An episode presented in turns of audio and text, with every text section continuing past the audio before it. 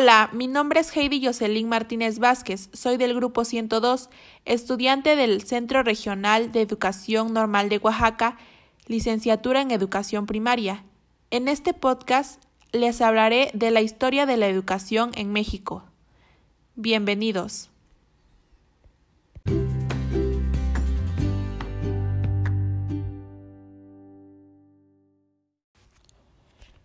Para entender el panorama educativo actual, las formas de gestión y administración de la educación, es necesario hacer un breve recuento de los principales hechos históricos que han conformado el sistema educativo actual.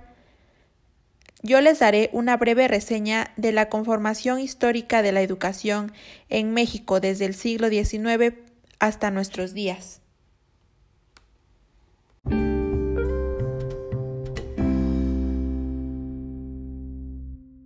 Tenía disposiciones para la educación secundaria, entre las cuales destaca la creación de la Escuela de Estudios Preparatorios, la cual habría de dar una base homogénea a la educación profesional.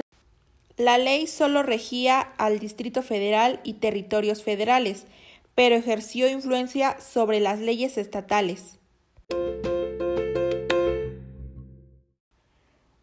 La educación en el porfiriato de 1876 a 1911 se enmarcan en dos grandes momentos. El primero de ellos, cuando al mando del Ministerio de Justicia e Instrucción, Joaquín Baranda diseñó un sistema nacional de educación, fundó escuelas normales que tenían la facultad exclusiva de expedir títulos para la enseñanza en 1888 se promulgó una ley de instrucción obligatoria con alcance jurisdiccional para el Distrito Federal y los territorios federales.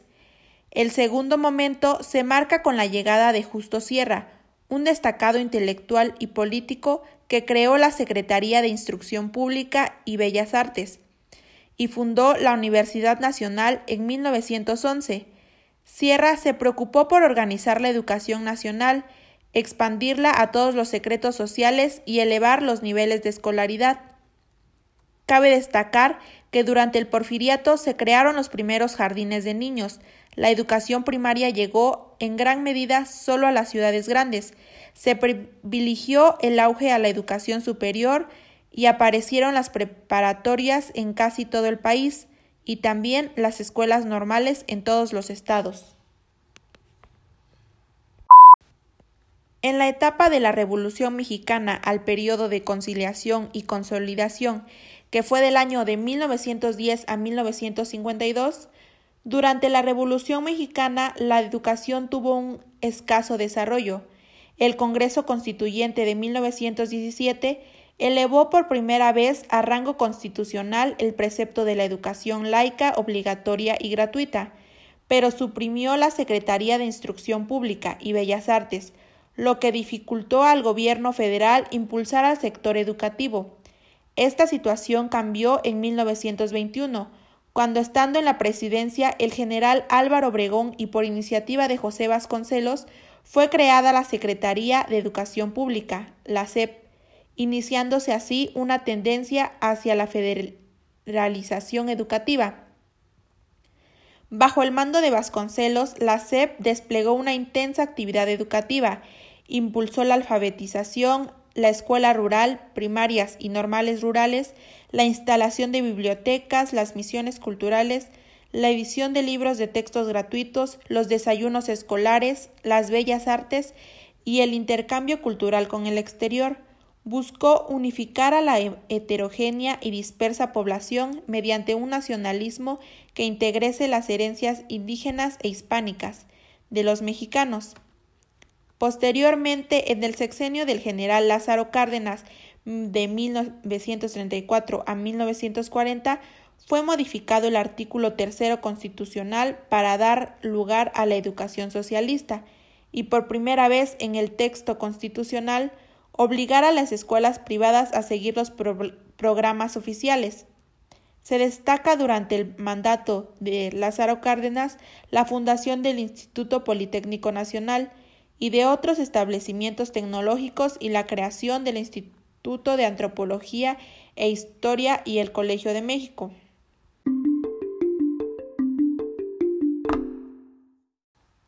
De 1950 a 1980, durante el periodo de la expansión del sistema educativo, el sistema educativo mexicano creció en forma interrumpida. El proceso de expansión del sistema educativo mexicano modificó los viejos patrones estilistas de acceso a la educación y amplió las oportunidades de escolarización en las entidades federativas más rezagadas. Durante el gobierno del presidente Adolfo Ruiz Cortines, consolidó las realizaciones educativas de los gobiernos anteriores. Hubo un notable incremento de inversión educativa, pero no se llevaron a cabo reformas en los métodos, programas de estudio a los textos escolares. En este periodo se creó el Consejo Nacional Técnico de la Educación, CONALTE, y el Centro de Investigación y Estudios Avanzados del Instituto Politécnico Nacional. En el periodo de Adolfo López Mateos, Hubo un notable crecimiento de la matrícula educativa y se duplicaron los gastos de inversión en educación. Entre las políticas más importantes del sexenio se encuentran la formulación e inicio del plan de 11 años, la implementación del libro de texto gratuito para la primaria y la reforma de los planes y programas de estudio de primaria, secundaria y normal. Las propuestas educativas del presidente Díaz Ordaz fueron semejantes a las del gobierno que lo procedió. Se inició la unificación de los calendarios escolares y se intentó modernizar la administración. La educación secundaria creció un 150% y pasaron a regirse por un mismo plan y programas de estudio.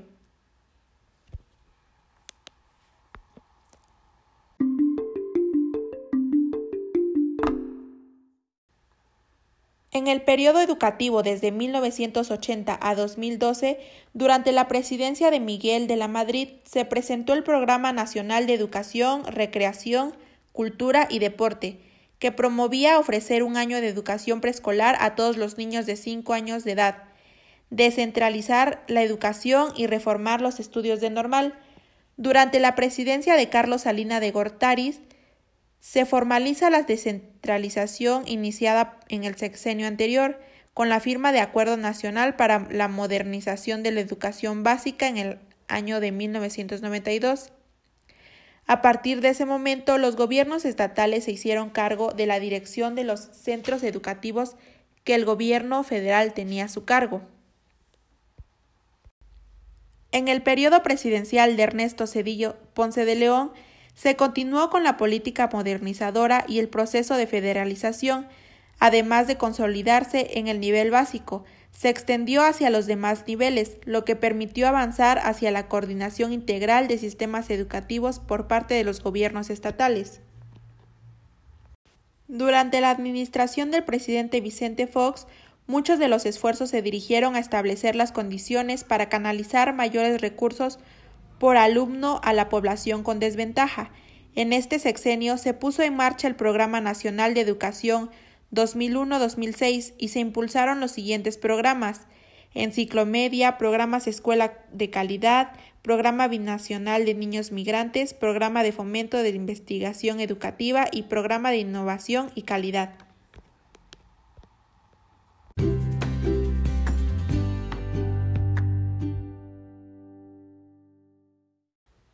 Y estos son los hechos más importantes de la educación desde el siglo XIX hasta la actualidad, que ha ido mejorando la educación año con año. Gracias por escuchar este podcast.